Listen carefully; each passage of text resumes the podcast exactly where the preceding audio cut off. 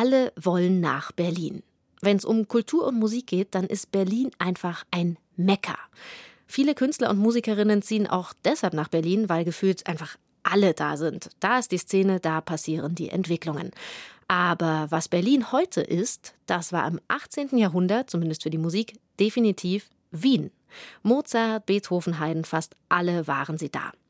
Aber erstmal hallo und herzlich willkommen zu unserem Podcast Zoom Musikgeschichte und was sonst geschah.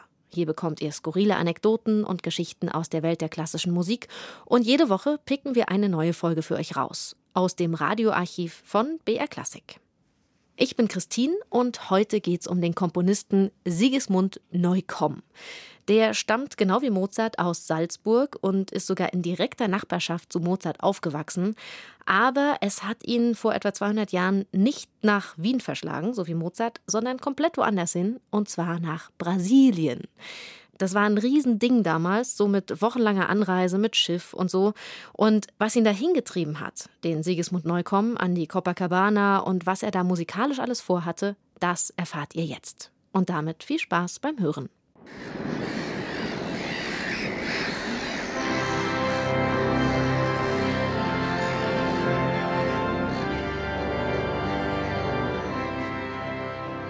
In unserer eurozentristischen Vorstellung ist die Besiedlung Amerikas eine Geschichte voller Säbelrasseln und Pulverdampf.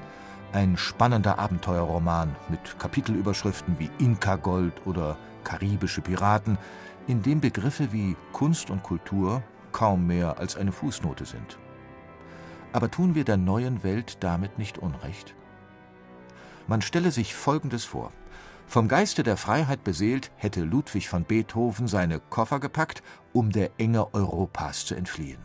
Voller Enthusiasmus wäre der Meister aufgebrochen, um seine Zukunft in den noch jungen Vereinigten Staaten zu suchen und damit in dem Land, das sich das Glück eines jeden Einzelnen in seine revolutionäre Verfassung geschrieben hat.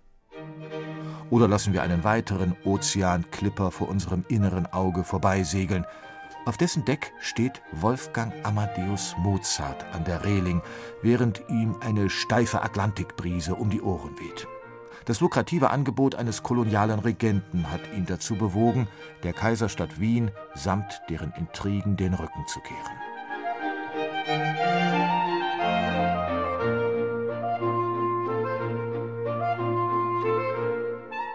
Natürlich sind diese Szenen reine Spekulation. Aber selbst wenn es nicht so gewesen ist, so hätte es durchaus so kommen können. Denn den gefahrenvollen Sprung über den großen Teich wagten nicht nur gierige Eroberer, sondern auch feinsinnige Komponisten und talentierte Musiker. Sigismund Ritter von Neukomm, gebürtiger Salzburger und Hofkapellmeister des brasilianischen Kaisers, war ein solcher.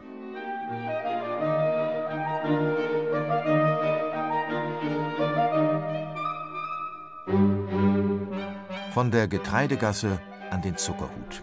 Auch so konnten Künstlerkarrieren um 1800 aussehen. In der Bewertung der Musikwissenschaft ist Sigismund Neukomm einer der Komponisten, die im übermächtigen Schatten von Haydn und Mozart stehen. In seinem speziellen Fall ist dies jedoch nicht nur metaphorisch zu verstehen, denn blickt man aus der guten Stube des Salzburger Mozarthauses aus dem Fenster, etwa von der Stelle, an der sich das Klavier des kleinen Amadeus befand, so sieht man auf das Gebäude, in dem Sigismund Neukomm 1778 zur Welt kam. Zwar war der inzwischen hauptsächlich in Wien lebende Zauberflötenkomponist zu diesem Zeitpunkt bereits erwachsen, dennoch dürfen wir davon ausgehen, dass sich Mozart und der kleine Junge aus der Nachbarschaft kannten. Wie es sich für ein Salzburger Talent gehört, wurde Sigismund Neukomm von Anfang an prominent und kompetent gefördert. Seine musikalische Grundausbildung übernahm Michael Haydn, der ihn anschließend in die pädagogischen Hände seines berühmteren Bruders Josef übergab. In Josef Haydn fand der Salzburger nicht nur einen Lehrer, sondern auch einen väterlichen Freund. So stammt der Kanon Non omnis moriar der Heidenswiener Grabstein zierte, aus der Feder seines Salzburger Musterschülers.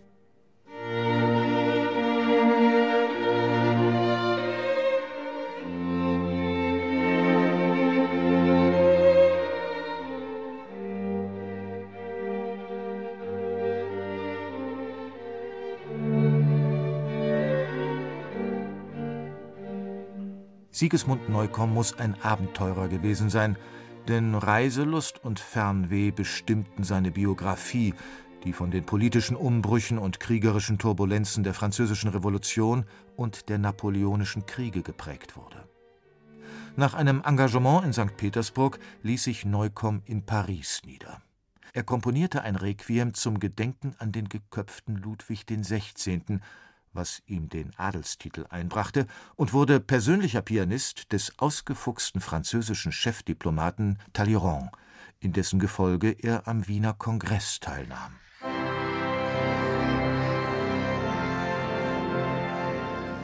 (1816) brach Ritter von Neukomm auf zur großen Atlantiküberquerung. Rio de Janeiro war sein Ziel wo ihn die respektable Stelle eines kaiserlichen Kapellmeisters angetragen wurde. Die brasilianische Musikkultur dieser Jahre war ein faszinierender Schmelztiegel, in dem sich koloniale Pracht und spätbarocke Überladenheit mit exotischen Einflüssen vermengte. Zum einen war Rio der Sitz des portugiesischen Hofstaates, der dorthin vor Napoleon geflohen war, samt seiner feudalen Repräsentationsansprüche. Zum anderen gab es in Brasilien afroamerikanische Sklaven, die nach europäischen Kriterien zu Geigern, Bläsern, ja selbst satztechnisch versierten Komponisten geschult worden waren. Oper, Messe und Symphonik, gespielt im subtropischen Klima von einem dunkelhäutigen Orchester. Es kam, wie es kommen musste. Sigismund Neukomm erlag dem sinnlichen Reiz der neuen Welt. Interessant nennt das Riemann Musiklexikon die Werke seiner brasilianischen Zeit. Die folgende Frage mag hypothetisch sein, dennoch liegt sie einem auf der Zunge. Was hätte erst ein Mozart in diesem flirrend exotischen Ambiente komponiert? Ach, Mozart hätte dort bestimmt auch seinen Spaß gehabt und sich vom lateinamerikanischen Flair inspirieren lassen. Das war eine Musikgeschichte über den Komponisten Sigismund Neukomm, geschrieben von Markus Vanhöfer. Zoom, Musikgeschichte und was sonst geschah, gibt's immer samstags neu in der ARD Audiothek und überall dort, wo es Podcasts gibt. Und ihr könnt uns auch natürlich immer gerne abonnieren. Und nächste Woche geht's dann um Giuseppe Verdi. Der italienische Komponist hat nicht nur wunderbare Opern geschrieben, sondern er war auch spezialisiert auf Risotto. Und ein Kochduell hat er sich auch geliefert mit einem anderen Komponisten. Safran, wo um alles in der Welt ist der Safran? Verdi beginnt zu fluchen. Himmel und Himmel und Himmel und. Genovese hatte die gelben Fäden zur Seite gestellt, um die Pfefferminze zu hacken. Außerdem muss er anstelle des guten Ortrugo von zu Hause den kräftigen Wein vom Vesuv verwenden. Der Geschmack seines Risotto ist in Gefahr. Wir hören uns beim nächsten Mal wieder. Bis dahin macht's gut, eure Christine.